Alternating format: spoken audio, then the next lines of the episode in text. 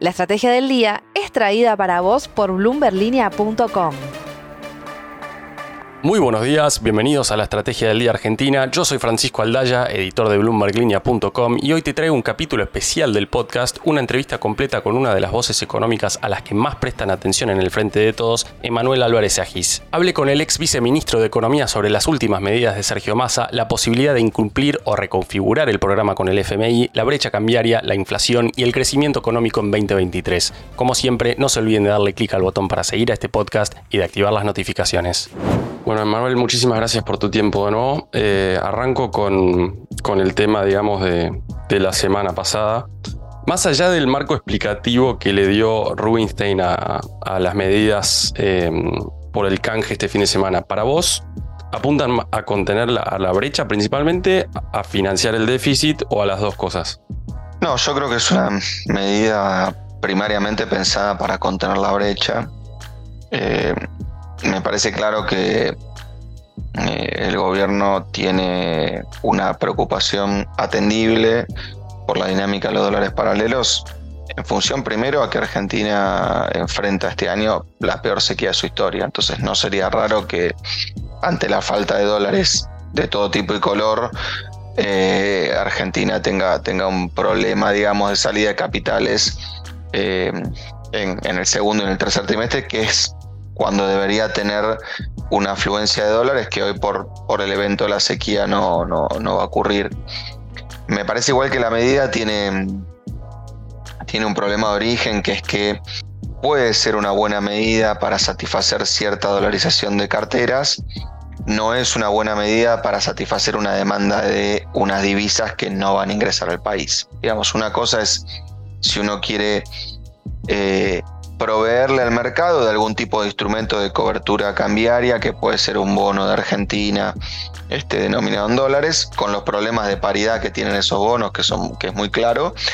Otra cuestión es si uno está intentando contener una demanda de divisas. Divisas este año tenemos un problema muy grave, que es la sequía, que nos saca entre 17 mil y 18 mil millones de dólares de exportación. Y eso es un shock eh, al cual uno no lo puede neutralizar con una operación de bonos en el mercado secundario.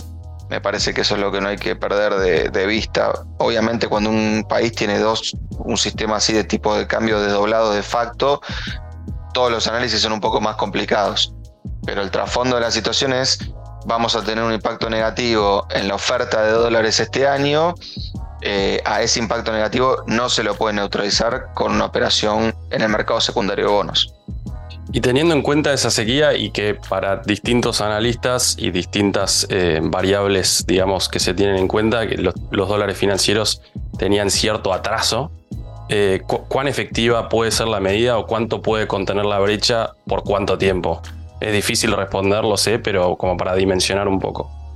No, a ver, me parece que hay que dividir la situación en dos. Yo cuando escucho atraso del, dólar paralelo, etcétera, bueno, uno por ahí tiene la idea de que en una economía con estos niveles de inflación, todo al final del año tiene que haber subido en torno al 100%, no importa si más rápido o más lento, al final uno tiende a pensar que todas las variables se mueven eh, al, al ritmo de esa nominalidad.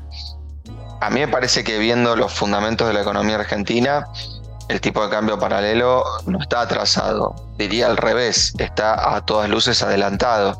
Pero eso es teniendo una mirada más estructural de la economía argentina. Obviamente en cuestiones financieras los equilibrios tardan en, en ocurrir y uno puede tener un dólar que hoy vale algo y mañana vale incluso más, por más que la visión estructural sea que está muy, que está muy caro. Eh, a mí me parece, insisto, que hay que dividir la cuestión en dos.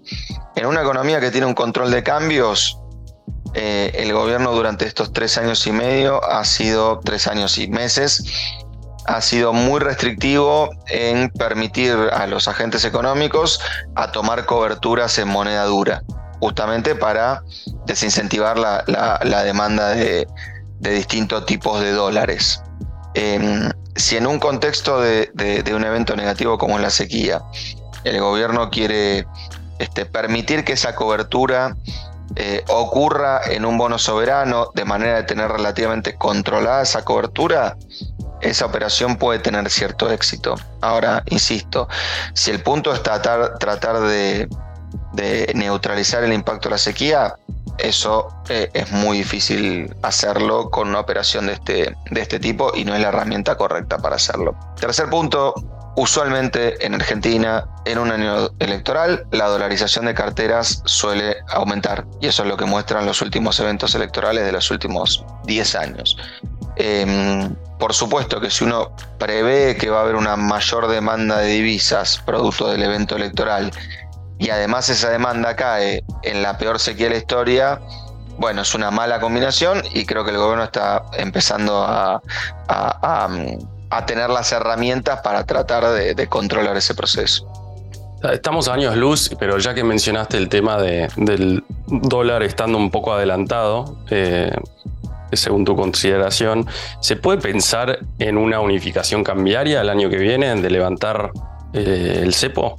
No, yo creo que Creo que no, no solo por la historia específica de Argentina, sino por lo que nos indica eh, la experiencia histórica de este tipo de, restricciones. A ver, hay creo que dos problemáticas. Una más de carácter nominal, otra más de carácter financiero. La de carácter nominal tiene que ver con que es muy difícil eh, el desafío que enfrenta la economía argentina para reducir la inflación y eso en un evento de unificación cambiaria solo tendría complicaciones más que, más que soluciones. La segunda es que para pensar en una unificación cambiaria, Argentina necesitaría estar en una buena posición técnica y Argentina está en una mala posición técnica. Eh, y digo posición técnica en un sentido amplio. Primero, obviamente, el evento de crisis de deuda que tuvo que tuvo Cambiemos cuando, cuando acudió al fondo, dejó al mercado internacional con una mayor cantidad de bonos argentinos que los que el mercado quiere. Digamos, si hay un problema para que este, Argentina pueda recuperar un poco este, una situación financiera o pueda normalizar su situación financiera. Segundo, para que un evento de unificación cambiaria funcione, Argentina debería recibir una cuantía importante de capitales que quisieran ingresar a esta economía. Y eso me parece que no va a ser el caso, independientemente de quién gane las elecciones e incluso independientemente del programa económico, por dos situaciones. Una, por los antecedentes de Argentina. Dos, porque a partir del endurecimiento de la política monetaria de la Fed y de la mayor parte de los bancos centrales del mundo, creo que hemos entrado en un momento que no es particularmente amable para las economías emergentes. Entonces, tratar de unificar los tipos de cambio en Argentina, abriendo los controles de cambio, en un momento donde los capitales, en vez de ir a los emergentes, huyen de los emergentes, a mí me parece una combinación demasiado, una, una jugada demasiado arriesgada. Si formases parte del equipo de la UA que va a analizar estas medidas, ¿qué dirías sobre el impacto en el patrimonio del ANSES, en el Fondo de Garantía de Sustentabilidad? Me parece que es un error pensarlo como, como mm, un impacto patrimonial en el Fondo de Garantía de Sustentabilidad, básicamente porque Argentina continúa con una ficción que no refleja la realidad del sistema previsional. La realidad del sistema previsional argentino es que es un sistema de carácter este, solidario y donde casi la mitad de las, de las pensiones se pagan este, producto de la recaudación de impuestos no específicos, de rentas generales. Creo que Argentina se quedó con el resabio del sistema de capitalización privado, donde en realidad los contribuyentes ponían dinero en un fondo y la buena o mala administración de ese fondo hacía que las jubilaciones en el futuro fueran buenas o malas. Hoy Argentina tiene un sistema solidario, significa los contribuyentes actuales financian a los jubilados actuales. Y eso cada vez más, por las malas razones, se hace con rentas generales, no con contribuciones específicas. Entonces, si uno quisiera evaluar el sistema previsional por su recaudación específica y los activos que tiene ese sistema previsional, Argentina hoy podría pagar la mitad de las jubilaciones que paga. Entonces, como la decisión no es esa y como el sistema previsional argentino no funciona de esa manera, a mí me parece que mirar el lado del activo del FGS sin mirar el lado del pasivo, que insisto, está atendido eh, en, un 50% por rentas generales es un error. La operación que está generando el gobierno, si la usa para intervenir en el mercado de cambios paralelo, implica un mayor endeudamiento con el sector privado. Creo que esa es la manera de mirar eh, la, decisión del equipo económico. Ante una sequía y ante una posible salida de capitales, el gobierno está decidido a vender bonos en el mercado secundario para tratar de contener los dólares paralelos. Me parece que esa es la única alternativa que tiene el gobierno.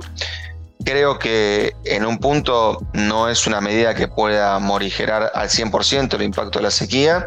No me parece correcto técnicamente evaluar esto como un problema patrimonial del sistema previsional, porque insisto, si uno quisiera mirar el lado del activo del sistema, que es la cantidad de bonos que tiene la CES y los ratios al cual, a los cuales ocurre este canje, debería al mismo tiempo mirar el lado de los pasivos.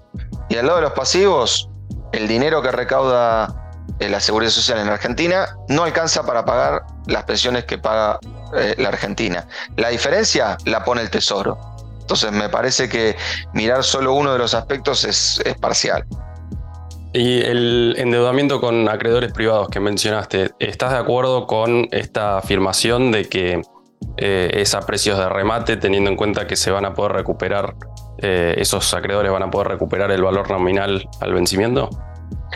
Bueno, a ver, eh, de vuelta estamos mirando, me parece, solo, solo un costado del problema. Si los bonos en Argentina valen 25 centavos por dólar, es porque el mercado no tiene la expectativa de recuperar el 100% de esas creencias a vencimiento, sino cotizarían cerca a la par. Entonces, obviamente, si el gobierno vende un bono que vale 25 centavos, no parece una muy buena operación. De la misma manera, si yo estuviera del lado del comprador, diría, che, guarda que estás comprando un bono que vale 25 centavos, con lo cual es una apuesta, es una apuesta eh, eh, muy riesgosa. Entonces, me parece que, insisto, mirar si el gobierno se está endeudando a paridades del 25%, cuando eso omite pensar que el mercado está comprando bonos con paridad del 25%, es como, es como por lo menos desbalanceado. Em, me parece que el problema más estructural es que esta sequía eh, golpea a un país que no tiene acceso al mercado internacional de capitales, que sería una forma razonable de afrontar el evento de la sequía, y que además no tiene acceso al prestamista de última instancia internacional, que es el Fondo Monetario Internacional, justamente porque ese acceso lo malgastó para enfrentar una crisis este, de, deuda en, el pasado. Entonces te diría, ¿cuáles son las otras alternativas que tiene el gobierno? Muy pocas. Entonces me parece que en ese sentido eh, casi que no me interesa tanto a qué paridad está vendiendo los bonos el gobierno. Me interesa más que quede claro que una sequía no se puede neutralizar vendiendo bonos en un mercado secundario a cualquier paridad. A 100 o a 10% de paridad. El evento es un evento de caída de divisas. Si uno no puede conseguir dólares frescos, el evento de caída de divisas va a generar los impactos previsibles. Recesión e inflación. Tiene pocas alternativas que, que no sean un suicidio electoral, ¿no? A esta altura del partido. A ver, es elegir entre equilibrios malos, o sea, no hay un equilibrio bueno, no hay una alternativa evidente donde el gobierno pudiera decir, bueno, si hago esto, eh, la verdad que es algo del problema de la, de la sequía. Para ordenar un poco, porque Argentina obviamente es, es, una economía que llega a esa sequía con muchas restricciones. En cualquier país que no tuviera la situación de Argentina ante un evento de esta magnitud, lo primero que uno diría es, lo más razonable es acudir al mercado internacional de capitales, tomar deuda por el equivalente a la sequía y justamente amortiguar el, evento y pagarlo en el tiempo cuando la situación climática se normalice. Si uno no tuviera acceso al mercado de capitales, lo segundo que podría hacer es amortiguar el impacto vendiendo reservas desde el Banco Central, pero agarra al Banco Central con pocas reservas. Tercera alternativa sería acudir al fondo y decirle al fondo es un evento exógeno, para evitar una crisis de balance de pagos, préstame plata. Argentina tampoco lo puede hacer porque agotó este, la fuente de financiamiento del fondo, por más que ahí queda, queda un desembolso que nunca se hizo, que Argentina tal vez hoy lo, pudiera, lo podría ir a buscar. Lo tercero sería devaluar. Ahora, la devaluación termina teniendo un impacto obviamente negativo en la actividad y negativo en la inflación. Cuando uno se enfrenta a esa alternativa dice, bueno, ¿y lo otro que podría hacer qué es? Lo que está haciendo el gobierno. restringir las importaciones por el lado de la cuenta corriente, restringir la salida de capital por, el lado de la cuenta capital este, y tratar de contener los dólares paralelos vendiendo bonos. ¿Cuál es el impacto más posible de esa estrategia? Recesión e inflación. Entonces, mi punto sencillo es, no importa cuán, cuán complejo sea el mecanismo, si uno no consigue dólares nuevos, una sequía termina empeorando la actividad y empeorando la dinámica de la inflación. Problema Argentina, nos agarra en un punto muy bajo. Nos agarra con una inflación muy alta y nos agarra con pocas reservas, poco acceso a financiamiento y una actividad que a partir del último trimestre del año pasado ya empezó a caer. Hace poco escribiste que el, fondo le prestó un fósforo al gobierno en la última revisión. ¿Cuáles serían las consecuencias de, no cumplir con el programa adrede? Dos cosas. Una, lo que está diciendo el Fondo Monetario para enfrentar esta sequía es que el gobierno debería acelerar la tasa de evaluación y acelerar el ajuste fiscal. Con lo cual, independientemente de lo, de lo que uno piense el fondo, es una política de carácter procíclico. O sea que si Argentina enfrenta una recesión y una aceleración de la inflación producto de la sequía, la recomendación del fondo agrava la recesión y agrava la inflación. Por eso me parece que actuar de manera procíclica es algo que los economistas aprendimos que está mal hace por lo menos 40 años. Eh, entonces me parece la recomendación con el fondo es absolutamente incorrecta desde, desde este punto de vista. Después hay un segundo punto que es, resulta evidente que dado el impacto de la sequía, Argentina no puede cumplir con un acuerdo que no estuvo configurado previendo una sequía. Un acuerdo que estuvo configurado por una situación normal. Por lo tanto, a mí me parece que lo más razonable es tomar la pérdida, hacer explícito que el acuerdo en estas condiciones no se puede cumplir eh, y, terminar eh, renegociando el acuerdo máxime, porque lejos de lo que el fondo usualmente hace, y que es su función, los desembolsos del acuerdo no tienen por objetivo mantener la deuda privada de la Argentina funcionando. O sea, ¿qué quiero decir? Muchas veces cuando un país tiene un problema, el fondo hace un desembolso y ese desembolso permite que el país siga honrando su deuda con el sector privado. Entonces uno dice, guarda con incumplir con el fondo, porque si no ocurre el desembolso, uno gatilla un default con el sector privado. La situación de Argentina es muy paradójica porque el principal problema de balance de pagos que tiene la Argentina es el propio Fondo Monetario, que fue construido para evitar problemas de balance de pagos, con lo cual es una confusión eh, muy, muy grande la que, se ha, la que se ha generado. Entonces, ¿cuál es el principal compromiso externo que tiene que honrar la economía argentina este, en este año? El, compromiso que tiene con el fondo, al cual le tiene que pagar neto 3.3 billones de dólares, 3.300 millones de dólares. Es evidente que si Argentina está teniendo una caída de exportaciones de 17.000 millones de dólares, es impensado poder cumplir con esos pagos. En una economía normal, lo que haría Argentina en su relación con el fondo sería, uno, pedirle plata fresca para morigerar el impacto de la sequía, y dos, correr el acuerdo en el tiempo saliendo del evento de sequía. Ejemplo, el evento de sequía en Argentina impacta en el segundo trimestre y en el tercer trimestre. Sería muy razonable que la Argentina dijera, vamos al mismo acuerdo, pero implementado a partir del cuarto trimestre de este año, donde el evento de sequía ya, va a haber quedado atrás. Creo que como Argentina cometió un error muy grande con el fondo en el 2018, y el fondo cometió un error muy grande con Argentina en el 2018, hoy estamos como imposibilitados de pensar una situación normal con el fondo. Pero mi punto es, nadie en el mercado, en la Argentina y en el fondo espera que este acuerdo se cumpla estrictamente como estaba escrito. Hay dos alternativas. La que propone el fondo, operar procíclicamente, me parece muy negativa. La segunda, renegociarlo para acusar recibo del impacto de la sequía. Yo estoy más por esta segunda. ¿Estás hablando con Sergio Massa y su equipo en estos días, preguntándole por este tema, si qué, capacidad de renegociación hay y existe con el fondo? No, la verdad que siempre que alguien del gobierno me, consulta, este, respondo en carácter de consultor, pero no suelo hacer públicas esas, esas cuestiones y además no intento averiguar si el gobierno está hablando con el fondo o no hablando con el fondo. Trato de comportarme cuando tengo el privilegio de que alguien en la función pública me, me, consulte como lo hace un consultor, dándole mi visión de la, de la, de la situación. Así que no estoy al tanto de si esas negociaciones están teniendo lugar. Eh, también me sorprende que cause sorpresa, valga la redundancia, esta consideración de mi parte, porque si uno entiende la historia del fondo, leyó su estatuto y estudia un poco, que es lo que hacemos todo el tiempo, cómo el, cómo el fondo opera en cualquier país en una situación parecida a esta, lo más normal sería estar diciéndole al fondo, necesito plata y necesito patear para adelante el acuerdo. Solo en Argentina pensamos que, la situación es distinta a esa enfatizo el punto, con una sequía, que no es un evento de incumplimiento que eh, está determinado por la voluntad del gobierno. O sea, no es que el gobierno está diciendo, voy a incumplir porque se me da la gana. O por ejemplo, voy a incumplir porque hay elecciones y no quiero hacer un ajuste.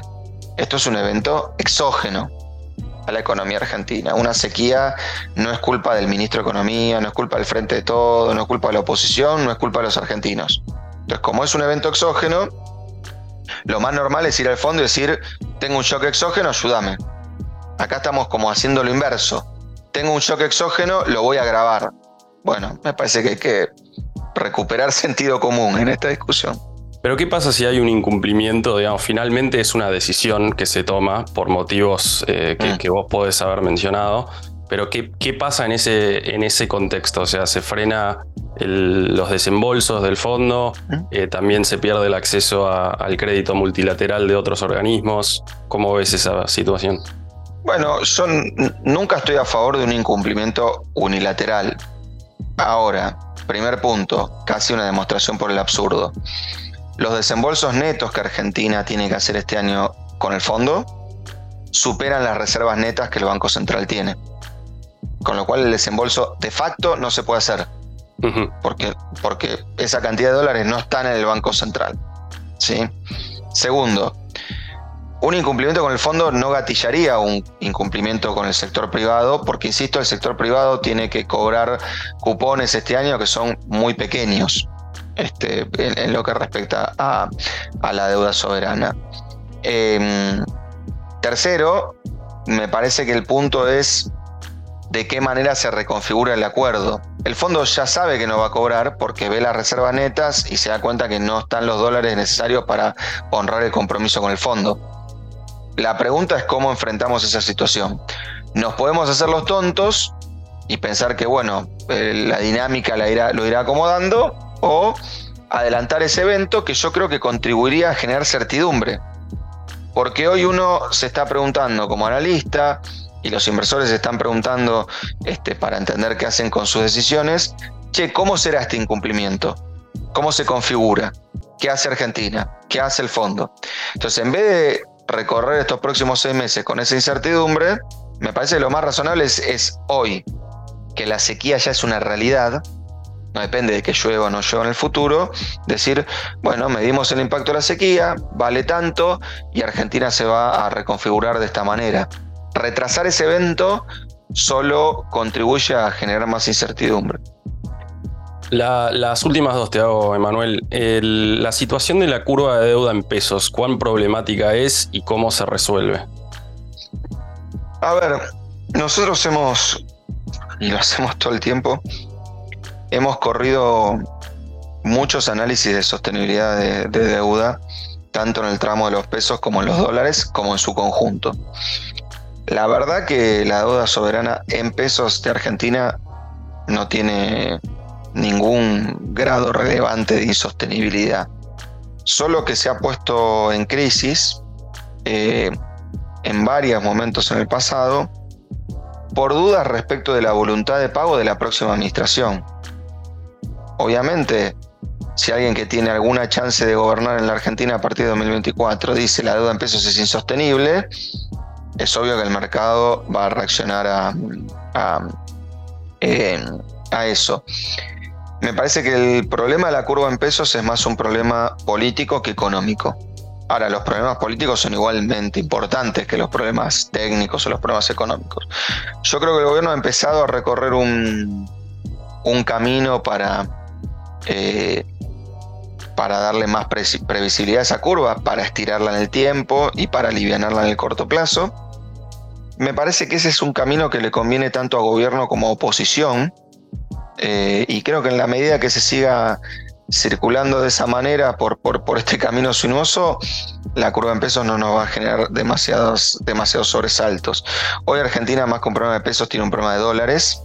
La deuda soberana doméstica es el único instrumento de financiamiento que sigue vigente en la economía argentina y yo creo que por eso habría que cuidarlo muchísimo muchísimo porque es algo que va, que va a necesitar cualquier gobierno de cualquier orientación política y económica en el, en el futuro. Ahora sí, la, última, Manuel. Eh, te llevo a el 31 de diciembre de este año. Inflación, dólar, crecimiento económico. Sí, nosotros hemos empeorado eh, las proyecciones básicamente porque hay una sequía. Digamos, básicamente porque hay una sequía. Entonces, creo que mm, solo el impacto directo que tiene la sequía sin pensar en spillovers, digamos, para arriba, para abajo, para el costado. Solo el impacto directo de la sequía es una retracción del producto de 2,5%. Con lo cual eso se llevaría puesto el crecimiento de Argentina. En la medida que esto tenga efectos indirectos, probablemente el producto este año caiga, digamos, por, por, por el evento de sequía. Al mismo tiempo es una retracción en la oferta de alimentos, porque Argentina exporta básicamente bienes primarios y en segunda medida, eh, cuando Argentina ve reducida su oferta de dólares, también ve reducida su capacidad de importar, con la cual es una retracción de la oferta por el lado de los bienes primarios, pero también es una retracción de la oferta por el lado de los bienes importados. Con lo cual esa retracción de la oferta le va a pegar un salto al nivel general de precios, sin dudas. Entonces es una economía que va a caer y que probablemente tenga algo más de inflación que, el año pasado. No creemos que el gobierno vaya a enfrentar eso con una corrección brusca del tipo de cambio oficial. Creemos que el objetivo va a ser no retrasar el tipo de cambio oficial. Pero sí lo cierto es que esta sequía vino a llevarse eh, lo único, la única performance claramente buena de estos, de estos años post pandemia que tenía que ver con el crecimiento. Argentina no tenía dos años de crecimiento seguidos desde 2007 y este año tal vez nos hubiésemos eh, encaminado a un tercer año consecutivo de crecimiento. Creo que lamentablemente la sequía se llevó puesto, se llevó puesta esa ilusión. Y, y perdón, dólares paralelos y brecha. Nosotros creemos que en la medida que la economía se meta en una recesión, eh, lamentablemente va, a haber, va a haber, digamos, lamentablemente ese va a ser el amortiguador. Al no tener deuda, al no tener reservas, el amortiguador va a ser la actividad doméstica. En la medida que ese amortiguador funcione, probablemente las brechas estén contenidas. Insisto, para los fundamentos de la economía argentina, estos valores de dólar paralelos, si uno los mete al dólar oficial, la economía argentina este, no parece la economía que realmente es, digamos, con sus capacidades de exportar, con sus capacidades de producir. Me parece que lo único que puede alterar eso es la dinámica política. Vamos a un escenario muy fragmentado, con una ausencia de coordinación entre oficialismo y oposición, y con una puesta en duda de la continuidad contractual de la economía argentina más allá de 2024, la deuda en pesos. Si la política mete mucho ruido en el corto plazo, obviamente las brechas se pueden disparar.